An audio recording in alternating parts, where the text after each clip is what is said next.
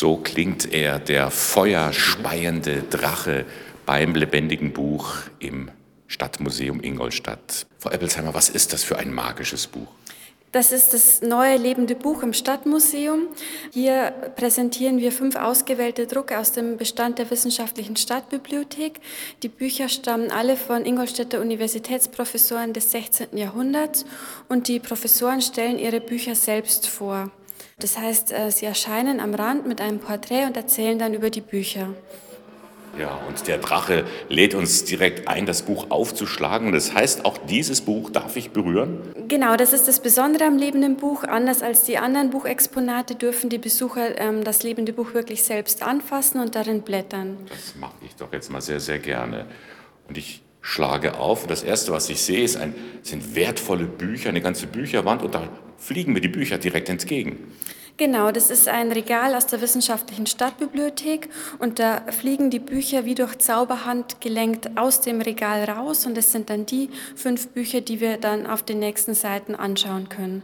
Ein Buch hat es uns natürlich ganz besonders angetan. Da schlagen wir mal auf und kommen zu einem Disput zwischen Martin Luther und Johannes Eck. Mit Luther hatte ich regen Austausch. In der Tat, ich beschäftigte mich früh mit dem Thema Gnade und Rechtfertigung und prangerte den Missbrauch der Ablässe an. So werden die beiden Herren sich da unterhalten und man weiß ja, das war ein richtiger Disput. Was sehen wir denn und was hören wir denn da?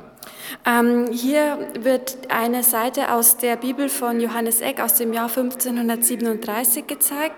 Johannes Eck hat ähm, seine deutsche Bibelübersetzung nur drei Jahre nach der Lutherbibel in Ingolstadt gedruckt und sie ist die gegenreformatorische Antwort eben auf die ähm, deutsche Bibelübersetzung von Martin Luther. Das erstaunt den Laien wahrscheinlich schon. Auch Johannes Eck hat eine deutsche Bibelübersetzung abgeliefert. Genau, richtig. Und zwar nur drei Jahre nach Martin Luther, 1537, hat Johannes Eck seine deutsche, seine katholische ähm, Bibelübersetzung in Ingolstadt gedruckt.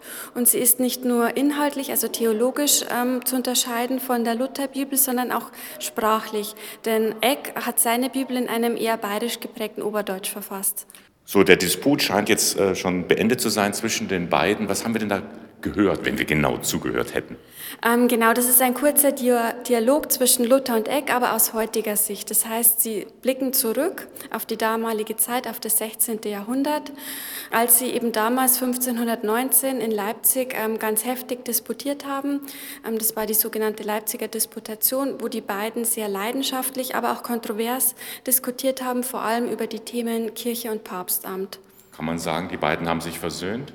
Ähm, in unserer Version im lebenden Buch ja. Aha, wie schön. Also dann sollte man sich das anschauen und anhören und man hört und sieht noch andere Geschichten äh, aus Ingolstadt, wenn man dieses lebendige Buch aufschlägt. Genau, auf der nächsten Seite kommt dann das herausragendste Buch aus unserem Bibliotheksbestand, Peter Apians Astronomicum Caesareum, das 1543 in Ingolstadt gedruckt wurde und einfach als Meisterwerk der Buchkunst der Renaissance gilt. Aber das Spannende ist nicht nur ähm, die Schönheit des Buches, sondern auch der wissenschaftliche Nutzen. Denn man kann tatsächlich mit diesen drehbaren Scheiben ähm, die genaue Position von Himmelskörpern ausrechnen in unserem Beispiel zeigen wir das für den Planeten Mars und das Faszinierende ist, dass ähm, Peter Apian wirklich auf das korrekte Ergebnis kommt. Das heißt, wenn ich die gleiche Anfrage in eine moderne Astronomie-App eingebe, dann komme ich zum gleichen Ergebnis, wo der Mars eben im Februar 1500 stand. Ein Buch wollen wir noch gerne herausgreifen, weil das so schön mit Schmetterlingen ist, die da mitten durch das Buch fliegen. Genau, das ist das berühmte Kräuterbuch von Leonhard Fuchs, der auch Professor und davor Student an der Universität in Ingolstadt war.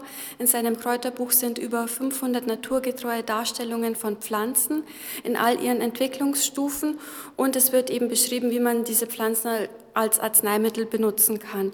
Und auf der Seite, die wir zeigen, wächst dann eben das Erdbeerkraut aus der Buchseite heraus, während Fuchs beschreibt, wie man Erdbeeren als Arzneimittel benutzen kann.